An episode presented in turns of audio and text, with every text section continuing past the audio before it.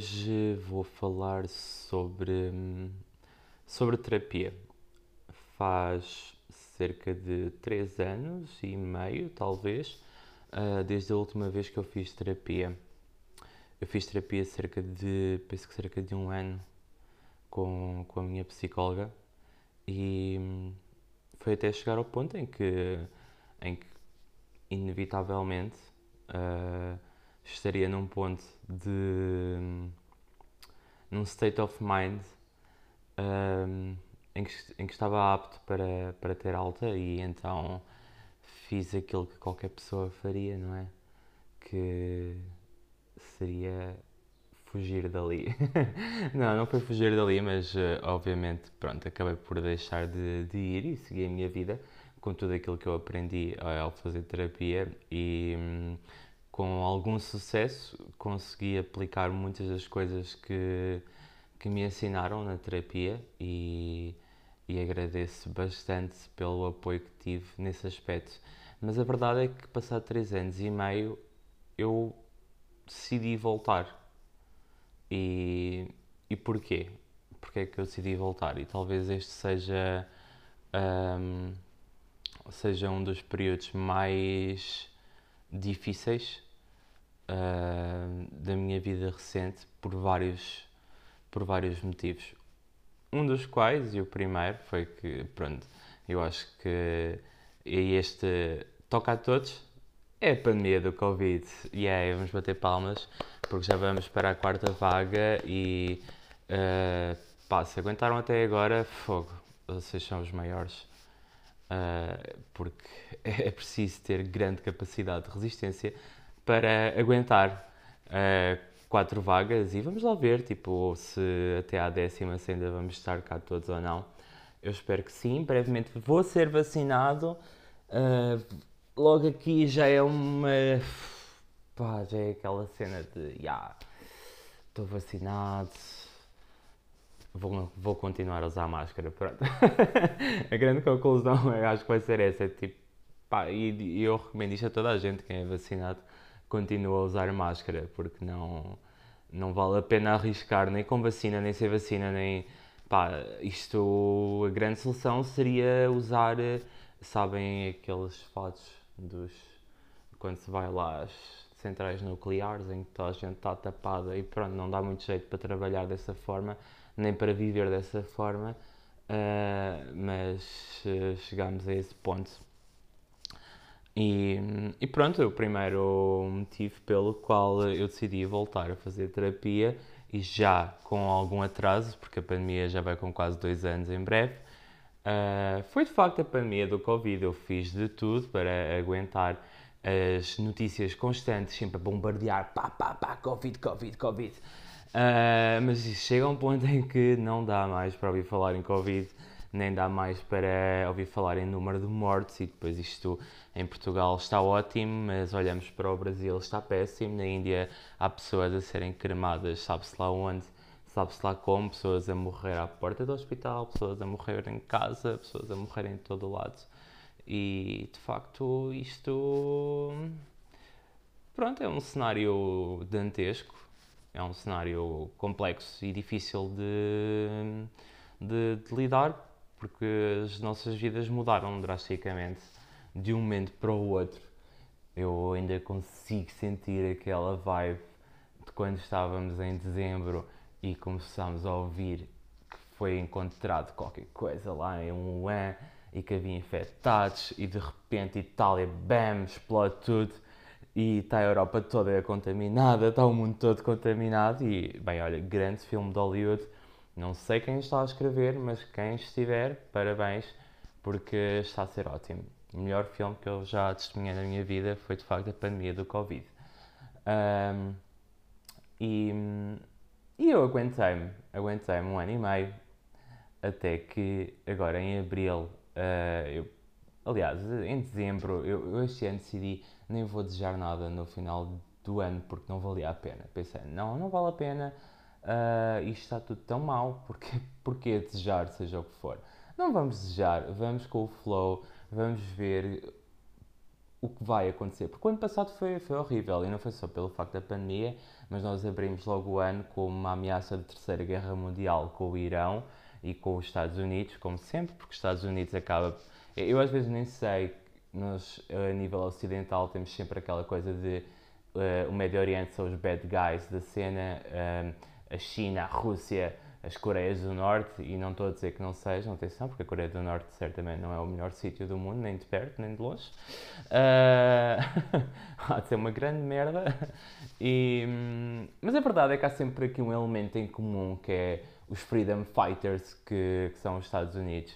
E às vezes chega a ser estranho, não é? Porque estão sempre envolvidos em tudo o que é questões de. Pronto de conflito internacional é sempre os Estados Unidos. A Europa dá sempre aquele ar de diploma, o diplomata que vai lá dizer calma, calma, vamos todos aqui ter um bocadinho de calma e pensar no que estamos a fazer antes de entrar aqui numa guerra uh, mundial novamente.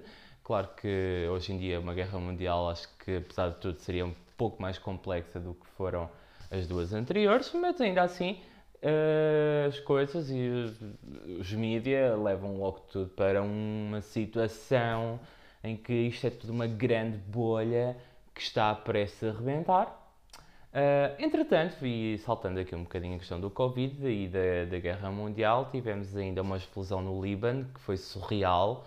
Uh, e de repente, um país que, para além de ter que lidar com a pandemia, tem que lidar com um monte de gente que morreu e, enfim, todo um processo incrível. Eu lembro perfeitamente de acordar e ver aquele vídeo e pensar assim, pá, isto deve ser de um filme. Isto só pode ser um filme. Na nossa cabeça aquilo é um filme, aquilo foi uma explosão incrível. E eu lembro-me de ver aqueles vídeos no YouTube e depois de repente começo a ver as notícias a mostrarem também o vídeo e cai a ficha. Ok, isto foi real, isto aconteceu. Uh, este ano está péssimo, é o caos nem sei bem mais o que aconteceu ao longo desse ano, mas pronto, morreu a filha de Tony Carreira no final do ano, não é?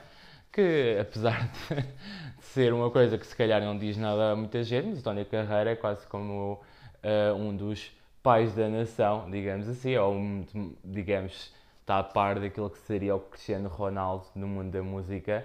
Uh, era o mesmo que morrer alguém da família do Ronaldo, a Dona Dolores falecer teria sempre algum impacto. São pessoas que nós acabamos por, eh, não digo conhecer pessoalmente, mas são pessoas que nós conhecemos. Uh, então eu decidi este ano não vou desejar nada, não quero desejar nada, vou simplesmente passar o dia de ano novo. Eu nem me lembro onde é que estava no ano novo, para ser sincero, acho que estava a trabalhar. Se não estava a trabalhar, talvez estivesse em casa dos meus pais. Uh, de qualquer das formas, não desejei nada. Tipo, pensei, não vou desejar nada, não há nada para desejar. E então começo logo o ano a abrir. Um, janeiro ali um bocadinho tremido, uh, os meus avós ficaram doentes, depois tiveram que ir para o hospital, grande vaga em Portugal, 20 mil infectados todos os dias e eu decidi tirar férias nessa época, então estava em casa e com bastante tempo livre para ver tudo a acontecer em tempo real, não é? Basicamente todo o país a ir uh, pelo cano abaixo. Um, os meus avós irem para o hospital, a voltarem do hospital, graças a Deus sempre ali bastante um, a conseguirem safar-se ao Covid. Depois começa ali, ok, agora vem a vacina, será que vamos conseguir lá chegar? Não vamos conseguir. Conseguimos lá chegar, os meus avós são vacinados e no dia 1 de abril a minha avó morre. Pronto, não foi de Covid, uh, faleceu por uh, problemas que ela de facto já tinha e de repente hum, é difícil, é difícil por vários motivos, porque uh, já ao longo da minha vida, como é óbvio, e acho que quase toda a gente chega ali a um determinado ponto da vida, já deve ter passado por uh, funerais uh, de familiares próximos, avós pelo menos. Eu já tinha passado pelo da minha avó materna, mas tinha uma relação muito mais distante do que tinha da minha avó paterna. Uh, a minha bisavó paterna também faleceu quando eu era pequeno, meu bisavô também faleceu, já estava na faculdade. Um, e o meu state of mind, o meu estado de espírito nessas épocas era totalmente diferente daquele que é agora. Agora nós tínhamos aqui uma pressão enorme de tudo, uh, estamos isolados e num estado de solidão extremo um, que começa a preocupar-me e que de repente agrava-se com uh, o facto de, de um momento para o outro, ligarem-me a dizer a tua avó acaba de falecer e tu ficas ali numa situação, eu não sei muito bem o que pensei, não sei muito bem o que me ocorreu, eu acho que só foi ok, mas se calhar ainda vão reanimar. isto é um bocado, eu vou morrer, mas isto não tem grande piada, porque de facto não tem, e é uma coisa que é, é, mas é o pensamento que nós temos assim, não, não, isso ah, não, não faleceu nada, isso uh, tá, é grave, mas tem tudo cura, tudo é possível. E de facto, depois cai a ficha de que não é. Não é. Pronto, é definitivo. É definitivo e é difícil lidar. Eu estava em Lisboa na altura, a minha família não é de Lisboa, por isso eu estava sozinho em casa e tinha saído do trabalho, eram 6 da manhã, ligam mais 9, ou seja, dormi 3 horas, porque isto não escolhe horas, não é? Obviamente que não escolhe horas, mas de facto de um momento para o outro cai-te ali um bocado aquela bomba nuclear e rebenta tudo e tens a casa toda destruída e estás assim, ok, por onde é que eu vou começar a lidar com isto? E ainda hoje eu não sei, ainda hoje eu não sei muito bem como é que estou a lidar com isto, não estou a lidar se calhar da forma que eu desejava, nunca foi algo que eu tivesse. Hum, eu sempre me preocupei com isso, sempre soube que hum, mais cedo ou mais tarde iria acontecer, mas de facto uh, não há preparação possível, não há preparação possível e há coisas que. E a, a, minha avó em especial representava para mim um, um grande apoio. Às vezes não era um grande apoio no sentido de se calhar daquele, não sei, mas eh, eu adoro que os meus vizinhos de repente interrompam, uh, porque adoram gritar aqui no corredor. Mas anyway, uh, é um grande apoio porque às vezes uh, são as questões mais simples que nos fazem, que, que nos marcam mais e se calhar eu ir à minha avó e ela perguntar-me se eu estou bem, se eu estou feliz, uh, são questões muito simples e que às vezes não nos perguntam todos os dias. E mesmo que eu não lhe respondesse da forma mais sincera, porque às vezes eu até estava completamente infeliz, mas é o ato de perguntar se, porque não é só se estás bem, é o, se estás feliz se te consideras feliz. E depois também é óbvio que era uma pessoa que tinha um grande apreço por mim, eu tenho plena consciência disso, da mesma forma que eu tinha um grande apreço pela minha avó, e sei que ela tinha grandes, se calhar, aspirações para mim, ou tinha pelo menos uma grande. Uh, tinha uma grande. Bem, tinha. Tinha.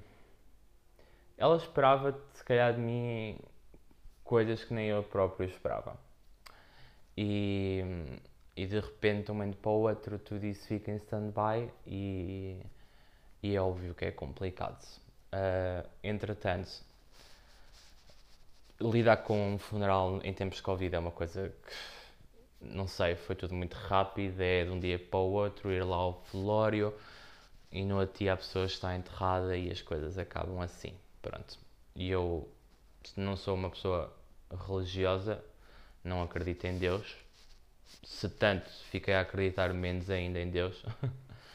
não que eu tenha ficado revoltado, porque lá está, eu acho que para ficar revoltado com Deus nós temos de ter algum, algum tipo de crença para poder ter revolta uh, nesse sentido. E eu, simplesmente uh, custa-me imaginar a minha avó num cemitério e não acho que seja. Eu não acho que estou a respeitar a memória dela em visitá-la no cemitério e, como tal, não o quero fazer. Não o quero fazer, não sei se alguma vez virei fazer, talvez vá acabar por, uh, por ir, mas não é. Não acho que fosse. Não, não queria que fosse ali, nem acho que a minha avó queria que fosse ali que eu me lembrasse dela. E acho que ela sabe se de facto pronto, eu não sendo crente, mas sendo agora um bocadinho crente, acho que ela sabe perfeitamente que, que eu que eu penso nela várias vezes e certamente irei pensar uh, durante muito tempo. Dificilmente é algo que se esquece. Um, e pronto, e este foi o ponto 2 que entramos logo aqui uh, em 2021 com grandes bombas logo a acontecer. Não só o país está no caos, como de repente temos um familiar que morre. Umas semanas antes faleceu um tio meu também. Um, e passado umas semanas descubro que uma amiga muito próxima a mim tem uma doença que hum, tem um, um linfoma. Uh, é um bocadinho difícil de processar, de facto. Hum, houve ali aquele ponto em que eu estava sempre naquela fase, ok, vou aqui aplicar todas as técnicas que aprendi, muita respiração, muita meditação, muita calma, muito pensamento positivo, uh, mas pá, chega àquele ponto em que já estás sempre ali no limite, sempre no limite, e há sempre alguma coisa que vai e que ainda te empurra um, um passo em frente. E de facto, quando eu soube dessa notícia de que a minha colega, a minha amiga estava com linfoma, aí então foi um bocadinho. Não sei. Uh, acho que a primeira questão que se põe é. Também lá está, também voltamos àquela questão do ok, isto é real, não é. Uh, depois percebes que é real, mas não sabes muito bem o que é que significa. E então tentas abordar as coisas de forma pragmática, do ok, vamos, vamos pôr as coisas em movimento, uh, tem tratamento, tem, bora, segue em frente, vamos continuar a nossa vida normal, é estar doente, toda a gente fica doente a um ponto da vida, não é uma doença fácil, que não é, uh, mas é tratável, é curável, e bora lá e seja o que for.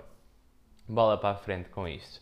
Mas de facto, uh, durante este tempo uh, eu já não experienciava ataques de ansiedade ou pânico uh, há alguns meses e hum, foi uma das coisas que eu disse na terapia e que, que eu acho que isto é importante, que é a taxa de, eh, ou melhor, o meu sucesso, aquilo que eu considero estar bem, uh, não é o número de vezes que eu tenho um ataque de pânico, mas o tempo que eu passo sem ter um ataque de pânico.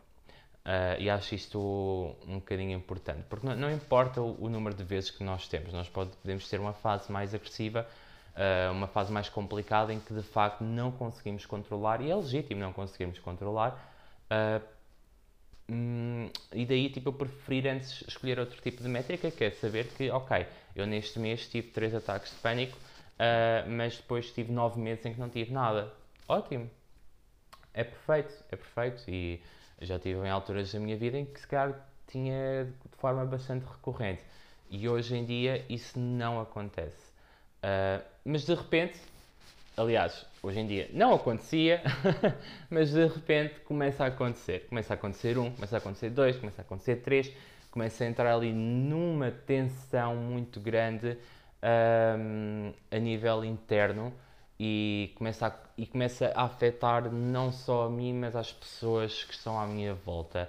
E isto aconteceu, nomeadamente, eu ir parar duas vezes ao hospital, porque à meia da noite acordo, começo a sentir a boca seca, começo a sentir-me, uh, sei lá, começo a sentir aquela sensação do, do peito estar preso. Ao início até é um bocado, pensei, pá, isto é fraqueza, se calhar devias ter comido e não comeste, ok, vai comer, mas depois tens a boca tão seca que eu chegava ao ponto de estar a tentar comer e não conseguir e ter que ir a correr para a casa de banho para tirar tudo o que tinha da boca. Tipo, tinha que tirar com a mão, literalmente, a comida da boca. Porque senão eu, eu engasgava-me. Eu não conseguia engolir de tão seca que, que tinha a boca. E, e chega aqui a um ponto, ok, eu pensei, isto é um grande stress que eu estou a passar, isto é um processo, é um processo que irá acalmar com o tempo, por isso, vamos lá tentar aqui gerir estas emoções.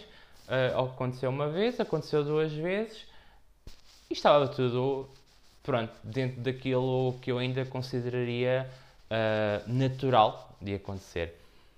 Um, e isto também, sim, as idas ao hospital dão o que dão, obviamente é, é curioso e eu só me apercebi disto recentemente que quando nós vamos ao hospital, aquilo que nós dizemos na triagem de facto influencia muito aquilo que nos vão fazer. E muitas vezes o que acontece, eu quando vou ao hospital costumo ir ao de Santa Maria, Santa Maria tem urgência psiquiátrica, mas nunca me enviam para a urgência psiquiátrica.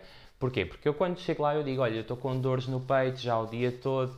Isto porquê? Porque a adrenalina concentra-se na zona do peito, então faz aqui um bocado de desconforto e então, bora fazer um eletrocardiograma. Isto já chegou ao ponto ridículo, que eu já sei onde é que são os gabinetes todos, já vou sozinho, já não tenho problemas. E depois, quando nós chegamos ali ao hospital, também é óbvio, relaxamos de repente, porque já estamos num sítio seguro, onde vamos ser tratados daquilo que nos está a atormentar.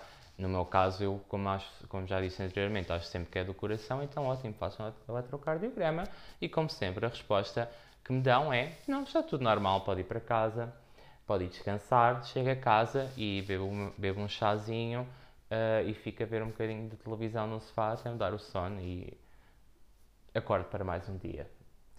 Uh, e, e até aqui, de facto, eu achava que estava tudo a correr dentro do normal, dentro do, dentro do caos de todo que, estava, que está a ser o início do ano, dentro deste caos, eu achei que, ok, está a ser normal. Uh, não é nada que eu não tenha tipo, capacidade para superar. Até que, entretanto, e para quem sofre de, de, ansiedade, há sempre alguma coisa que vai aparecendo ao longo do tempo, porque isto não é uma doença que seja propriamente estática. Um bocadinho, talvez, como vamos falar aqui um bocado do cancro, não é? O cancro, tipo, expande-se e a ansiedade e os problemas mentais muitas vezes também expandem-se uh, e vão-se alastrando. E então, de vez em quando, surge uma coisa nova, uma coisa inesperada. E aconteceu uh, de uma forma muito espontânea. Uh, eu tinha ido com, com a minha colega de casa ao centro comercial e eu, eu não, não tenho, eu sei que estava, foi uma coisa muito natural, foi, queres vir ao centro comercial? Eu assim, quero. Era final do dia, tinha chegado do trabalho, se não estou em erro, ou, ou estava de folga, e pensei, ok, isto vai ser, não sei, achei que era, era uma coisa super normal, um centro comercial que eu conheço há anos, e conheço de trás para a frente, até de olhos fechados, conheço o centro comercial e nunca tive, bem, nunca tive qualquer tipo de sei lá, de sentimento relativamente ao espaço físico. E então uh, fomos ao centro comercial, estacionar e tal. Quando eu começo a subir as escadas rolantes e começo a chegar ao primeiro andar, começo a chegar ao segundo andar, eu olho para olho para as varandas uh, e o sentimento, tive um sentimento de de como se o meu corpo e a minha mente, naquele exato momento, estivessem a entrar eh, não em conflito, mas num grande. Como é que eu ia dizer? Num divórcio. num divórcio muito complexo. Em que a minha mente tinha receio. Isto é um bocado ridículo quando nós pensamos que todos os nossos pensamentos funcionam basicamente todos no mesmo órgão, não é? Ou seja, nós termos receio de alguma coisa, é tudo produzido no mesmo sítio. Uh, mas o meu cérebro entrou numa. ali. digamos que entrou numa bifurcação. Eu fiquei fixado neste pensamento em que eu sentia que o meu corpo poderia ser uh, arrastado ou levado a cometer uh, suicídio por atirar-me das varandas do centro comercial. E, mas ao mesmo tempo havia uma grande força da minha parte, uh, ou seja, quase como uma espécie de, digamos que liga-se aqui o sistema de defesa, e o sistema de defesa dizia: Não, tu não vais ir para tirar-te, tu vais ficar aqui. E então eu fui basicamente o caminho todo, uh, enquanto andávamos de loja em loja, sempre uh, o mais encostado possível às montras e eu sem perceber o que é que estava a acontecer, porque é que eu queria, ou porque é que o meu corpo haveria de querer. Uh, eu pensava de um momento para o outro, tu, tu vais correr e vais e tiras-te e está feito. e, e eu pensei, eu nunca tinha. Eu, e voltando aqui só um pouco atrás, eu tinha feito uma, uma alteração a nível de, da minha medicação, da psiquiatria, uh, e estava a tomar uma dosagem diferente daquela que eu andava a tomar. Era uma dose mais forte e eu tenho alguma consciência já do, daquilo que pode acontecer. E sei que pensamentos suicidas são uma coisa que pode de facto surgir. E normalmente à noite costuma ser o meu período, digamos, é o meu low point. É aquele período em que eu fico às vezes assim, um bocadinho mais tocado e mais sensível, mais introspectivo.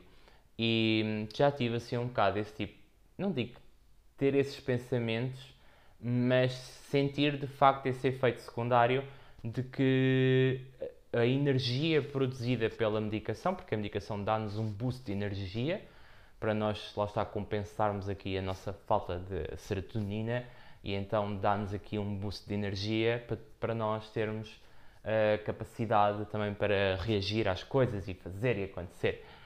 E às vezes esse boost de energia é canalizado uh, em conjunto com pensamentos negativos e daí haver de facto um risco que vem uh, em grande parte da medicação essa, essa, essa informação a dizer que é possível ter uh, pensamentos suicidas e que há o risco. Há o risco porquê? Porque a energia começa a ser canalizada e se for canalizada para o sítio errado uh, vai resultar, uh, pode resultar mal.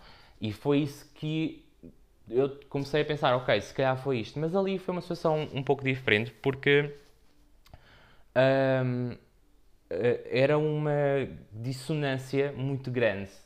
Ou seja, eu sentia mesmo como se tivesse, eu imagino areias movediças, ou seja, há uma, há, há uma força de, de, como se fosse a força da gravidade que de repente altera-se e puxa-nos numa direção. E eu às vezes, eu juro que pensei assim, eu vou-me atirar para o chão e vou-me deitar aqui no chão e vou-me segurar com muita força ao chão porque estava com receio de que se eu ficasse de pé e continuasse de pé, que eu ia atirar-me.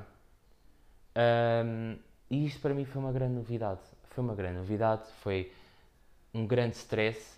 E nesse, nesse dia, depois à noite, eu estava em casa, uh, já passava da hora de jantar, estava em casa, estava a falar com, com os meus pais uh, e eu de, e já estava tipo, até se num ponto em que achei ok, estou tipo, bem, estou controlado, mas comecei ali a quebrar e, e disse mesmo: eu não estou bem, há aqui alguma coisa que não está bem, não está a funcionar uh, corretamente e eu preciso resolver isto. Eu ainda dormi em casa essa noite, não fui direto para o hospital, mas no outro dia de manhã decidi fazer as coisas com mais calma.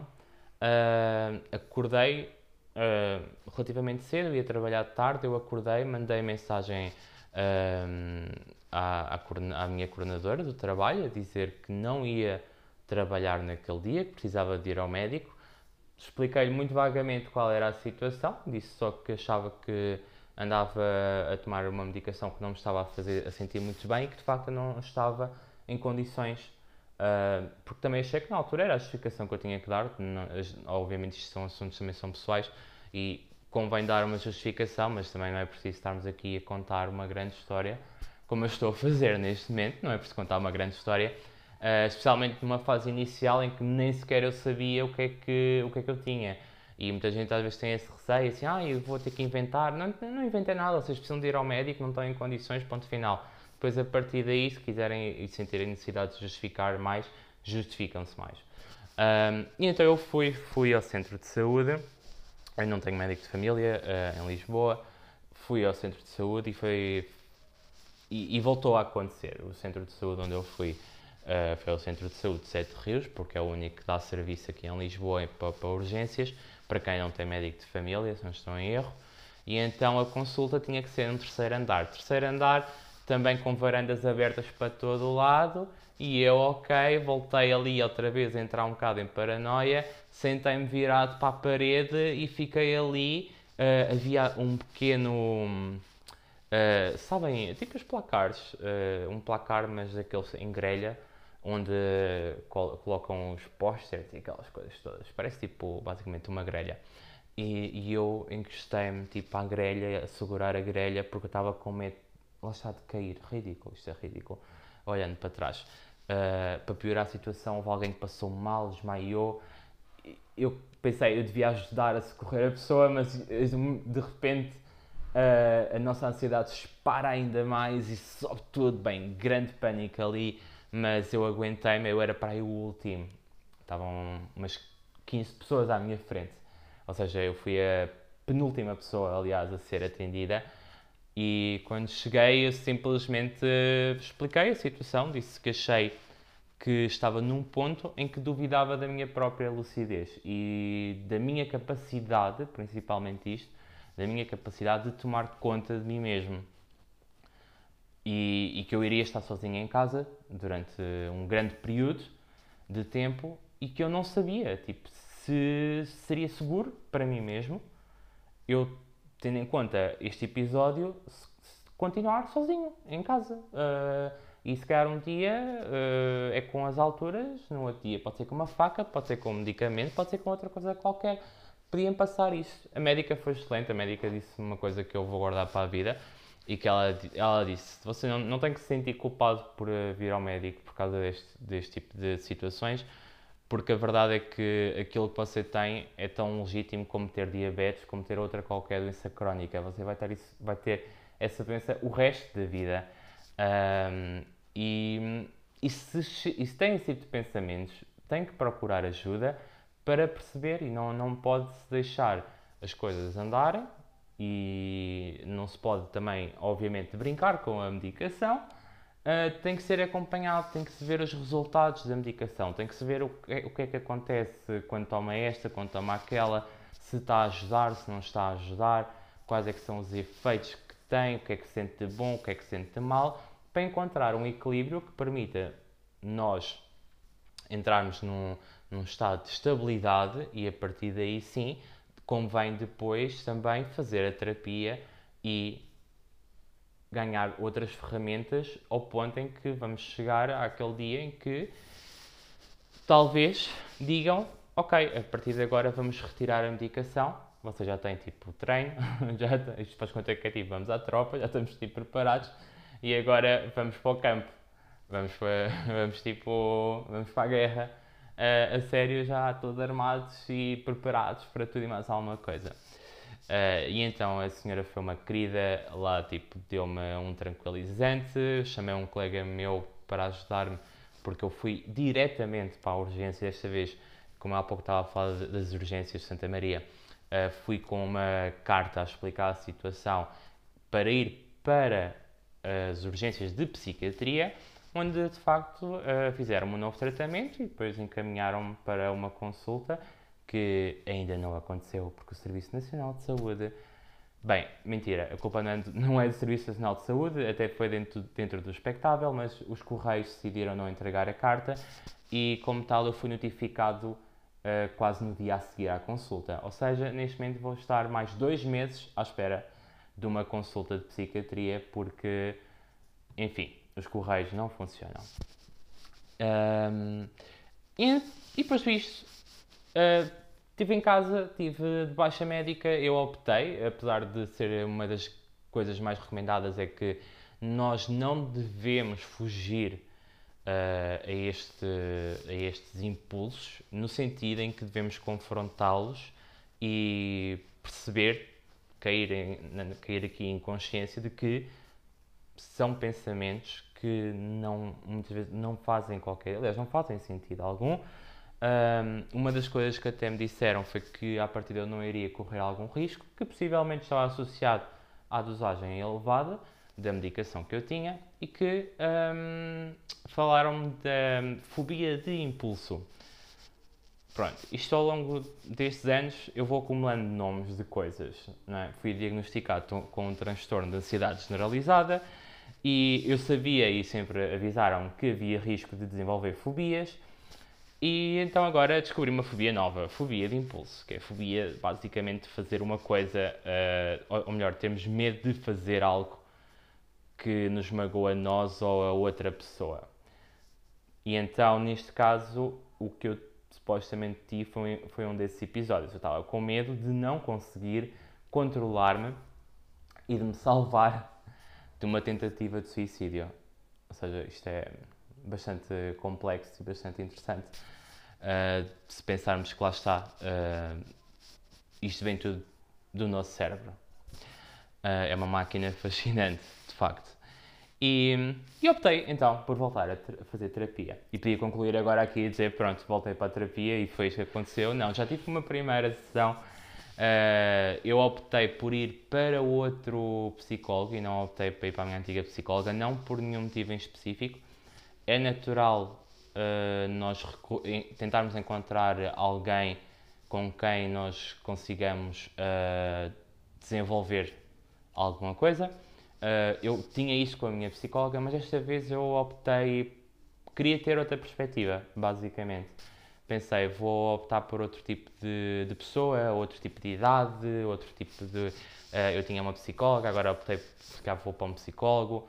Uh, é uma pessoa com outra idade, parece ter outro estilo de vida. Fui ver as opiniões na internet uh, e agendei e fui. E pronto, primeira sessão é sempre ali muita avaliação e já fomos a, alguns pontos que eu tenho consciência de que, que, são de facto importantes e que eu espero vir a desenvolver futuramente. E agora sim, vamos e concluímos aqui porque ainda não houve nenhuma outra sessão, eu não tive tempo para gravar entretanto, só agora é que tive tempo para vir aqui fazer um pequeno desabafo, um pequeno e longo desabafo, porque eu acho que isto já deve estar a exceder uh, o normal. Uh, e é isto, e hum, agora com o, com o, passar do tempo irei continuar com a terapia e vamos ver um, os resultados. Uh, eu gostei bastante da primeira sessão, apesar de ser sempre uma primeira sessão, é muito genérica, digamos assim. É, há ali, vamos debatendo ali algumas coisas, mas é tudo muito rápido, tudo muito intenso, muita informação ali a ser exposta um, e depois vamos filtrando as coisas a partir daí e vamos uh, tentar perceber de facto o, o, que é que, o que é que está aqui, poderá estar aqui, digamos, a, a causar um, uh, dificuldades em lidar com a doença. E, e, pronto, ficamos por aqui para a semana, ou para o próximo mês, talvez. Não sei. Uh, talvez eu venha desabafar um bocadinho mais sobre isto.